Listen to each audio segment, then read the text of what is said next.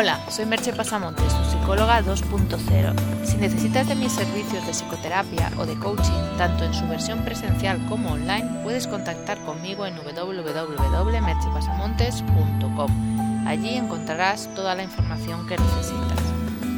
El podcast de hoy lleva por título Estar en foco.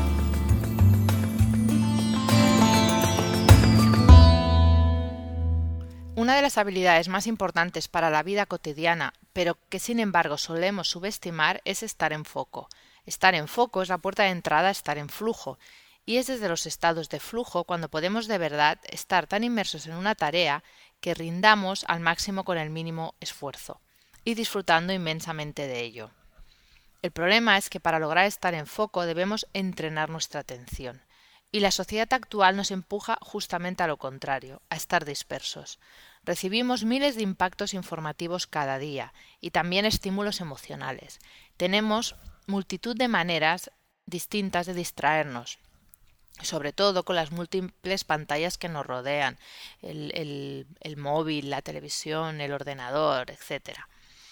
Y nuestro cerebro debe lidiar con todo ello y su impacto a nivel interno, porque no solo es aquello que pasa afuera, sino lo que pasa dentro, con una dificultad añadida. Nuestro cerebro solo es capaz de prestar atención consciente a una sola cosa a la vez. Ya hemos comentado alguna vez que la multitarea es un mito. Lo que hace el cerebro es pasar rápidamente de una tarea a otra, creando una falsa sensación de trabajar en paralelo, cuando realmente lo está haciendo de manera secuencial. En cada cambio de, tarea se produce una pérdida de atención, que luego obliga al cerebro a realizar un esfuerzo para centrarse en la siguiente tarea. Eso, al final, provoca un menor rendimiento, más cansancio y más errores. Y posiblemente que el cómputo de tiempo total que hemos destinado a esa tarea sea mayor que si hubiéramos hecho las tareas por separado. Y estar en foco es importante, pues como dijo Yoda, ten muy presente que tu enfoque determina tu realidad en lo, que en lo que nos centramos y cómo lo hacemos es lo que determina nuestros resultados y nuestra vivencia interior. Hemos de pensar además que luchamos con un cerebro de millones de años de evolución, que no es el mejor equipamiento posible para la sociedad actual tal como está montada. Nuestro cerebro tiene muchas vías ascendentes, de los sistemas reptilianos y límbico hacia el córtex, y pocas vías descendentes. Eso es así por esos años de evolución que nos preceden. Para decirlo simple, nuestro cerebro está preparado para maximizar la posibilidad de supervivencia y de reproducirnos, y para ello usa esos centros inferiores, el sistema reptiliano y límbico, para tomar decisiones rápidas. Sin embargo, en comparación, el córtex, la parte llamémosle pensante, consciente, es un recién llegado. Nos proporciona las cualidades que nos hacen humanos, la autoconciencia, la reflexión, la deliberación y la planificación pero evolutivamente es un recién llegado. Cuando intentamos concentrarnos en algo, usamos el córtex prefrontal, o sea, la parte para entender lo que estaría encima de las cejas. Este, este córtex prefrontal tiene que luchar con todas esas informaciones que le bombardean desde esos sistemas inferiores, normalmente en forma de estímulos emocionales, sensaciones, etc. Es, importante ser consciente de nuestras emociones, pero cuando éstas están constantemente interfiriendo no podemos llevar a cabo las tareas con eficacia. No estoy diciendo que debamos ignorar nuestras emociones, ya que son una gran fuente de información interna, y de eso hablaremos en algún otro podcast. Pero el, el, parloteo mental que nos impide concentrarnos en una tarea es conveniente poderlo inhibir durante el tiempo que le vayamos a dedicar a la tarea porque escucharlo todo el rato no soluciona el conflicto que lo haya provocado y nos impide tener un adecuado desempeño. ¿Qué hacer con ese parloteo mental y cómo resolverlo no es tema de este post.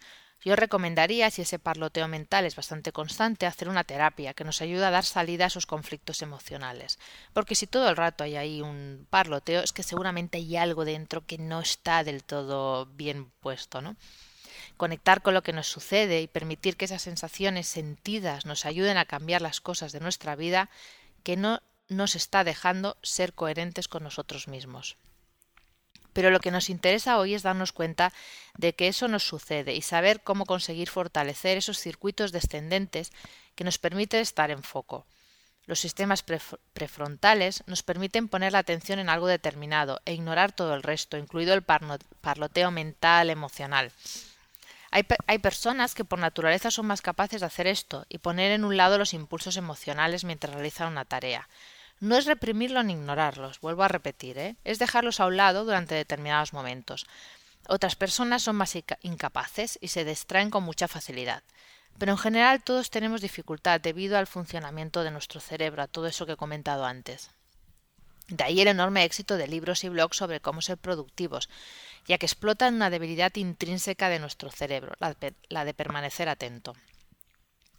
Mi recomendación para lograr estar en foco va a ser lo que yo practico y que autores como Daniel Goleman explican en su libro Focus, el mindfulness, la atención plena.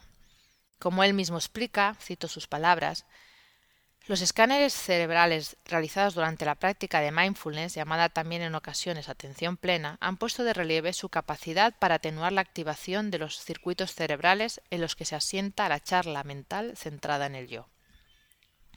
Ese aprendizaje del mindfulness de observar nuestros pensamientos y emociones sin dejarnos arrastrar será un tema de otro podcast. Pero lo que ya os advierto que el único manera, el único modo, perdón, de aprenderlo es practicándolo. Leer sobre ello nos da una idea de lo que es, pero solo la práctica, y mejor si es asesorada, nos permite comprenderlo de verdad. Os dejo con dos preguntas. ¿Qué haces tú para estar en foco? ¿Has probado el mindfulness u otra forma de meditación? Hasta aquí el podcast de hoy. Puedes encontrar más información sobre el hablador del podcast y sobre mis servicios profesionales en www.mercipasamontes.com. Te espero en el próximo podcast. Bye bye.